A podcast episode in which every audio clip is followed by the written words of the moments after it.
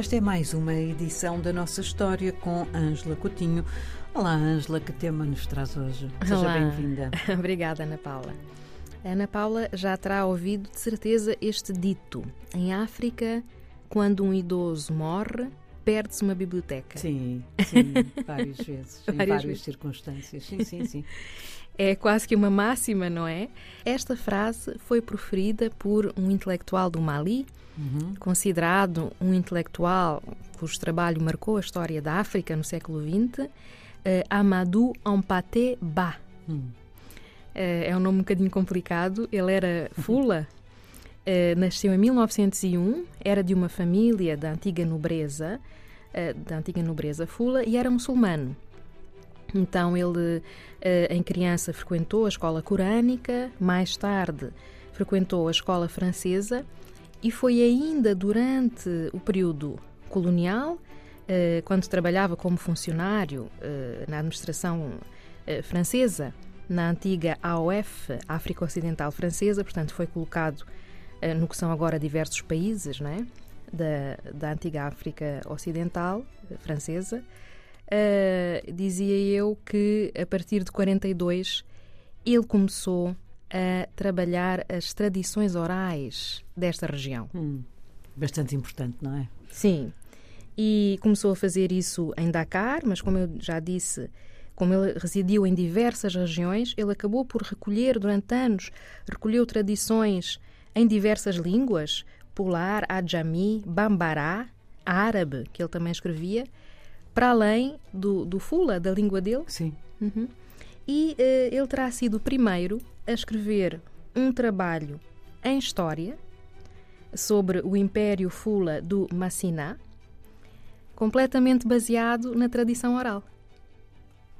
E é então, uh, quando se dá a independência do seu país, do Mali, que uh, Amadou Ampateba deixa a cidade de Dakar, onde ele estava a trabalhar no Instituto Francês da África Negra, o IFAM, e vai fundar um centro eh, de humanidades em Bamako e é convidado para uma reunião na Unesco em 1960. E é nessa altura que ele profere esta frase. Foi-lhe foi dito, e a outros representantes de países africanos já independentes, vocês africanos são analfabetos e ignorantes. E ele terá dito, eh, que somos analfabetos, posso aceitar, mas ignorantes não. Uhum. Temos o nosso próprio conhecimento, a nossa própria cultura, e, e ele foi lutando.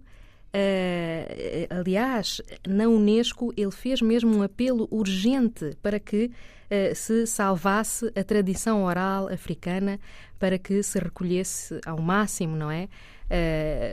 Ele defendia que através da tradição oral seria possível compreender, conhecer a história, mas também compreender diversos aspectos da cultura da cultura africana. Sim, e quando esse conhecimento não é fixado, não é, em, em escrita, uhum. às vezes de facto desaparece, desaparece de, sem deixar rasto. Da, daí essa máxima, essa máxima quando falece um velho, perde-se uma biblioteca. Pois. Ele mais tarde eh, explicou melhor o que quis dizer, mas de facto esta frase pegou, não é? Toda a gente é que se interessa por a África acaba por uh, confrontar-se com esta, com esta ideia.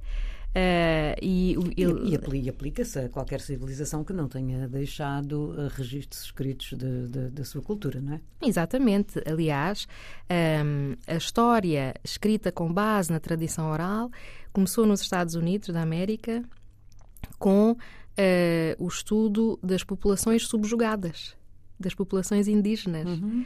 Uh, em África, depois das independências, assumiu-se as tradições e as narrativas orais como fontes históricas que podem ser tão válidas quanto as escritas, justamente pelo que a Ana Paula acabou de referir, muitas uh, populações não tinham escrita, não é?